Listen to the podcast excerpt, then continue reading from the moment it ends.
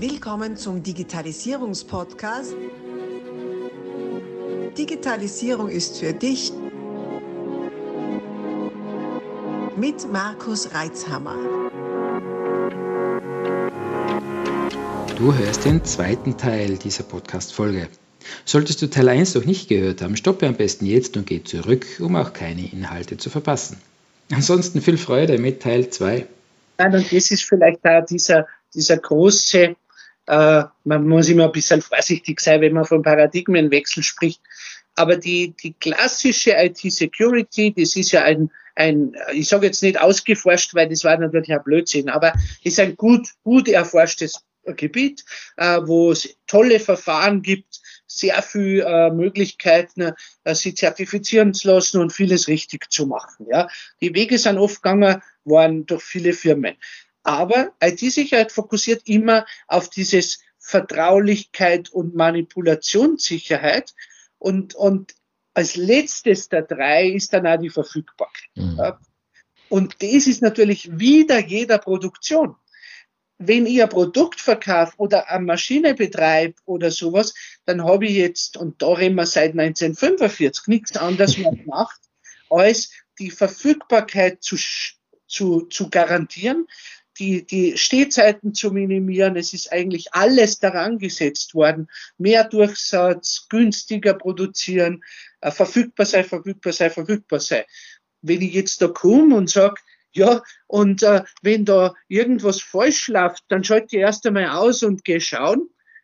Das wird nicht passieren, das verstehe ich ja, weil der Stillstand so viel kostet, dass ich die Kosten für diese Erpressung oder was äh, äh mit dem gegenrechnen kann, dann wäre wär ja als, als Geschäftsfrau oder Geschäftsmann, wäre ja solche vielleicht nach außen hin nicht ganz logischen Entscheidungen treffen, nicht zu viel Sicherheit, ja, nicht zu viel Sicherheit, bevor ich nicht mehr verfügbar bin. Mhm. Auf der anderen Seite glaube ich eben, braucht es dadurch eine neue Art von Sicherheitsprocedures, äh, von, von neue äh, Verfahren, äh, neue Best Practices oder Good Practices.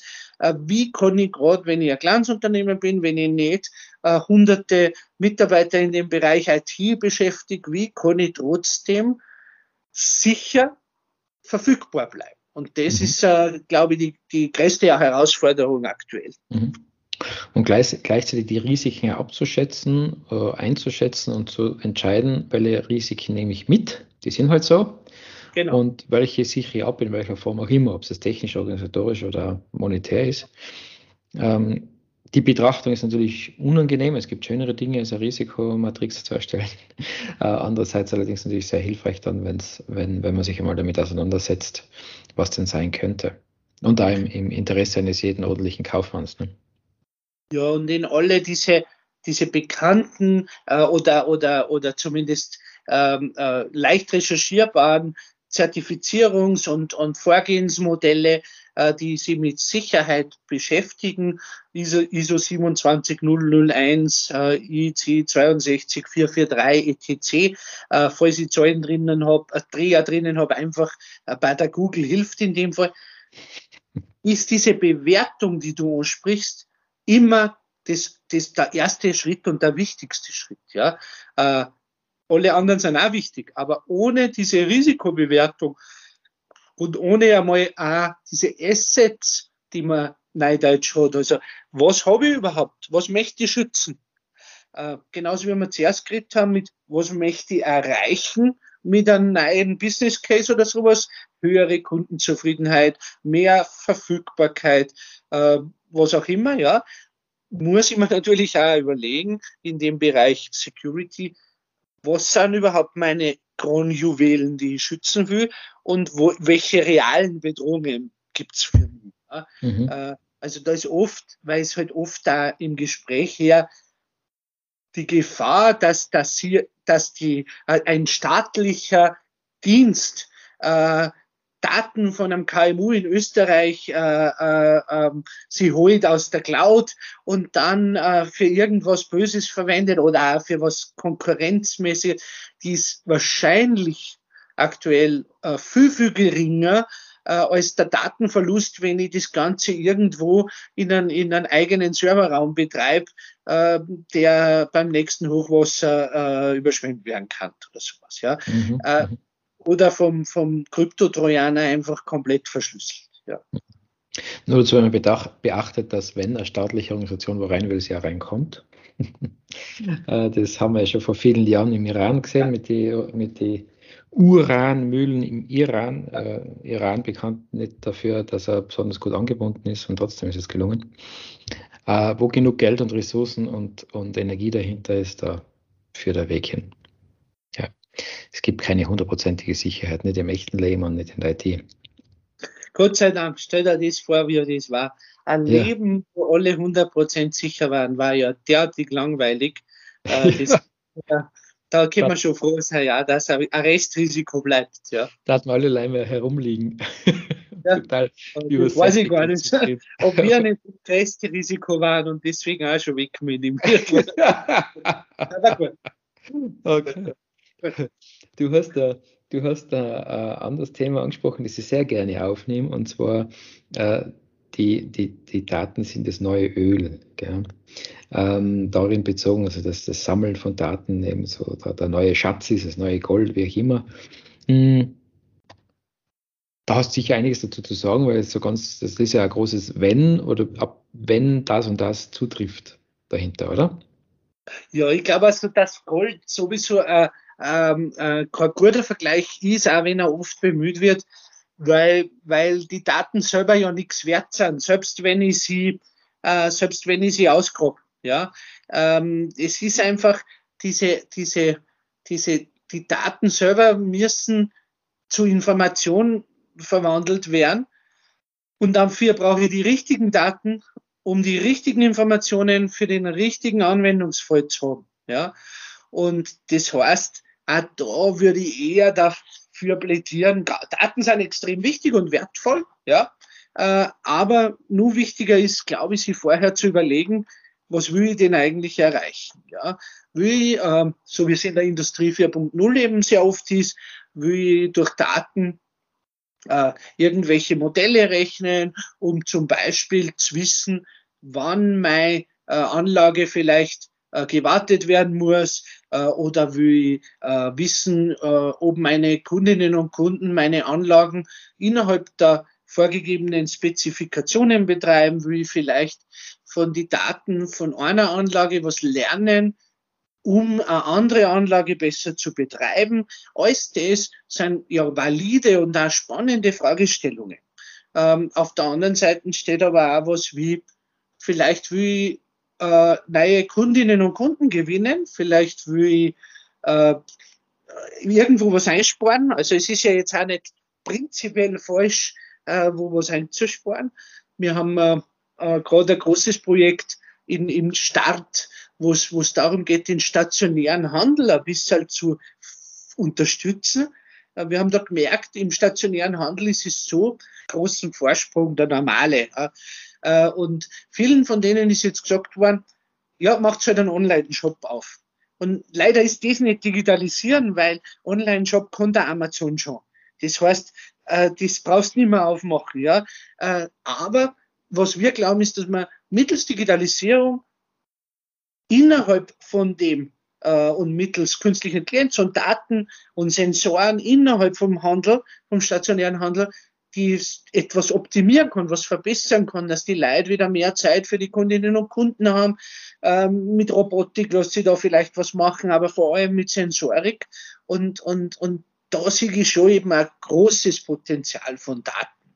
Andere Geschichte, ähm, Daten im Tourismus.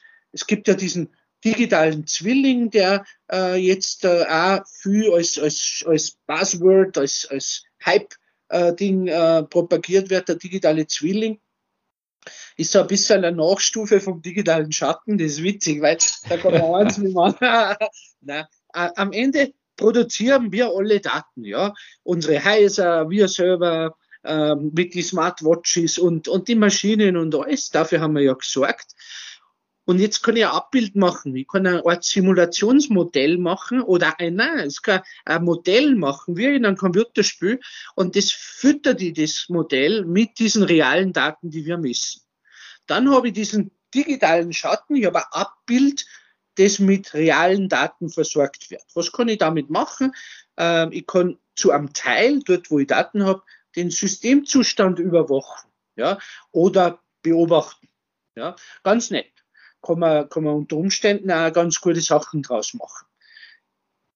Der nächste Schritt ist aber dann, wenn ich jetzt dieses Modell nehme und mittels äh, Data Science Methoden äh, und äh, dem, was halt jetzt so unter dem künstlichen Intelligenz äh, läuft, zu schauen, was passiert, wenn, wenn ich, wenn sich die Daten ändern, weil plötzlich viel mehr äh, von A passiert oder was passiert, wenn und so weiter.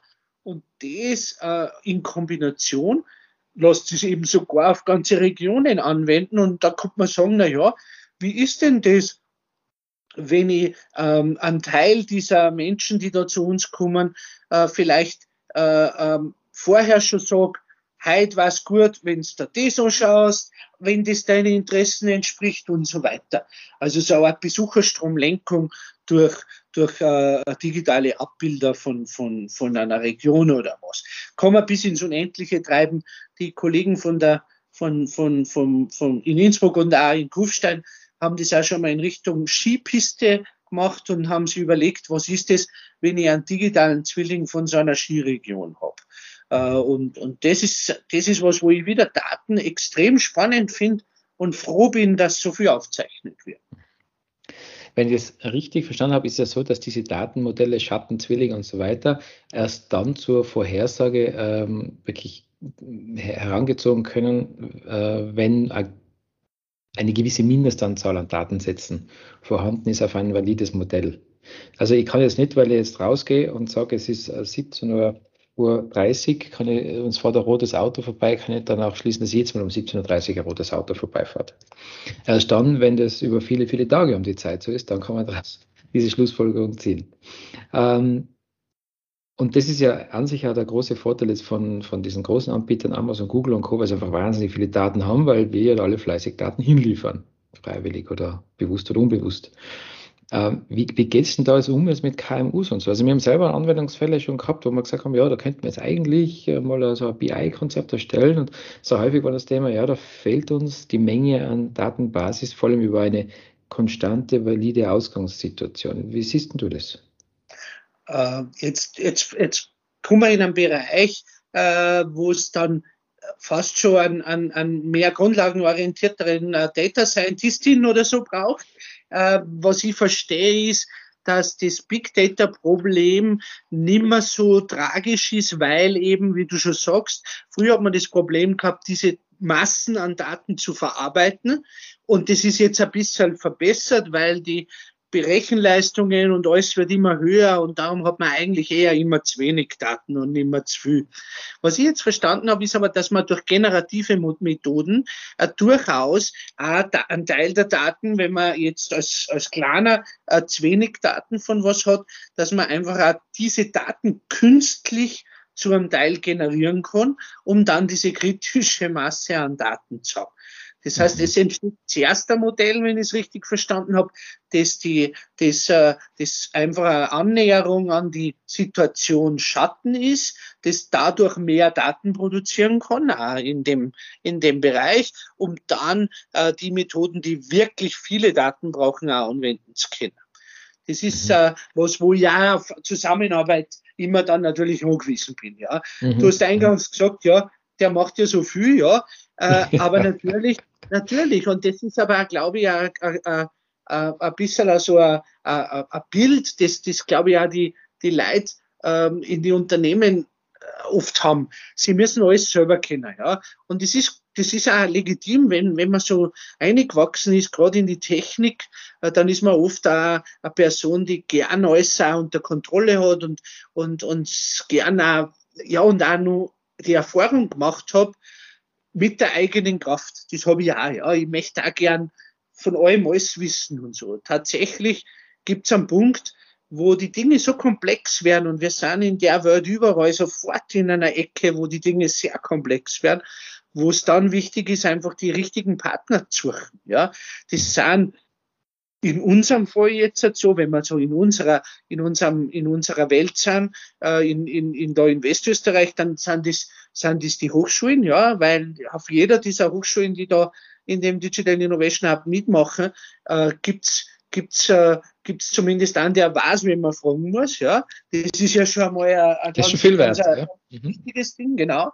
Und und äh, dann gibt's aber vielleicht auch unter die Intermediäre schon ganz viel, die kennen dann schon die eine oder andere Firma, die dann sagt, ähm, ich habe jetzt das mit 10 oder 12 oder 50 oder 100, irgendwann wächst ja das, Kleines schon gemacht und bin die, diese Reise gegangen und ihr könnt euch auch anschauen, was dabei rausgekommen ist. Und das finde ich super, ist ganz wichtig, sie rechtzeitig dann, wenn es einfach die eigenen Ressourcen übersteigt, äh, äh, wen suchen, der einen hilft und zusammenzuarbeiten. Weil vielleicht habe ich als einer nicht genug Daten. Aber wenn ich zehn Hotels bin oder was auch immer jetzt, ja, da muss ich ein bisschen vielleicht da schauen, okay, wie viel muss ich da von meinen von meinen Schatten überspringen, dass ich, dass das Zusammenarbeiten fällt uns alle manchmal ein bisschen schwer, das, das weiß ich schon, aber trotzdem glaube ich, dass da dann die kritische Masse in so einem mittel, mittelgroßen Land wie Österreich äh, erst dann entsteht, wenn wir, wenn wir zusammen, zusammenhelfen und, und eben gemeinsam versucht, diese Daten bereitzustellen. Das ist ganz spannend, was du sagst. Ich habe jetzt heute mit, mit jemandem darüber gesprochen, in einem ganz anderen Kontext, über das Thema zugeben, sich selbst und vor anderen, dass man nicht alles weiß. Äh, und, und diese, diese Prägung, diese Einstellung, dieses Mindset, das tun zu müssen oder die Angst davor, schief angeschaut zu werden, wenn man eben nicht alles zum Beispiel im Unternehmen weiß oder wie du in deinem Fachgebiet weiß, ähm, unglaublicher Wachstumshemmer ist weil du natürlich immer im Klein-Klein bleibst und nicht äh, in die, in die, in die, in die Meta-Perspektive gehen kannst, um von oben drauf zu schauen, um genau das, was du gesagt hast, zu wissen, wen frage ich denn? Weil wenn ich selber immer alles am besten weiß, dann weiß ich nicht, wen ich schon frage. Und ja. darum ist es so wichtig, dass man da oben drüber jemanden hat, der weiß, wer kann denn was und, und die Leute zusammenbringt und dann äh, was Größeres, was Schöneres, was Eleganteres draus wird. Ganz wichtig. Und ja. dafür braucht es aber auch wieder die Leute, die zugeben, weil wenn ich wo anrufe und der glaubt, der muss alles kennen, ja. Ja, nein, das, die, das ja, System so, ja. zerstört sich ja selber, ja. ja. Das ist ja ein bisschen das, äh, wenn es jetzt halt, traue ich mich aus dem Fenster lernen, vor zehn Jahren äh, irgendwo da in einer Hochschule angerufen hast, dann haben die alle alles gewusst. Ja, mhm. äh, das war nicht, weil die alle Trottel waren, ganz im Gegenteil, das war ein bisschen so die Stimmung. Äh, die Stimmung war, es ist ja peinlich, wenn wir das nicht kennen. Und dann, das, da bauen wir uns schon auf, das Wissen.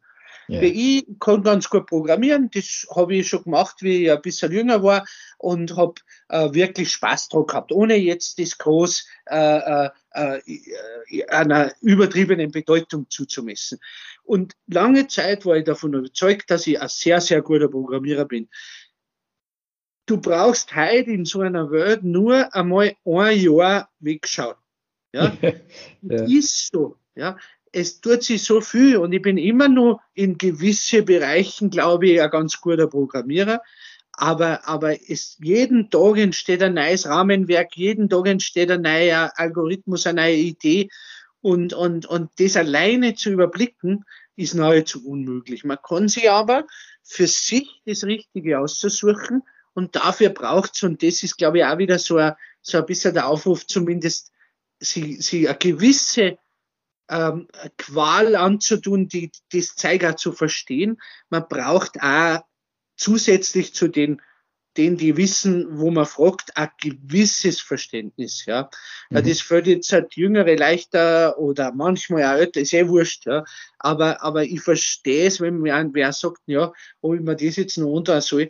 Auf der anderen Seite steht halt dafür, wenn ich wirklich äh, zu so Fortbildungen gehe, wie sie jetzt eben auch von den Hochschulen angeboten werden oder, oder wenn ich äh, selbst als, als einer, der schon im Beruf steht, sage, ich gehe nur mal studieren ähm, zu, zu so einem berufsbegleitenden Studium, dann, dann ist das auf jeden Fall lohnenswert, muss ich ehrlich sagen, weil äh, das den Überblick ein bisschen mehr als den Überblick zu haben, hilft natürlich enorm, weil es so ist.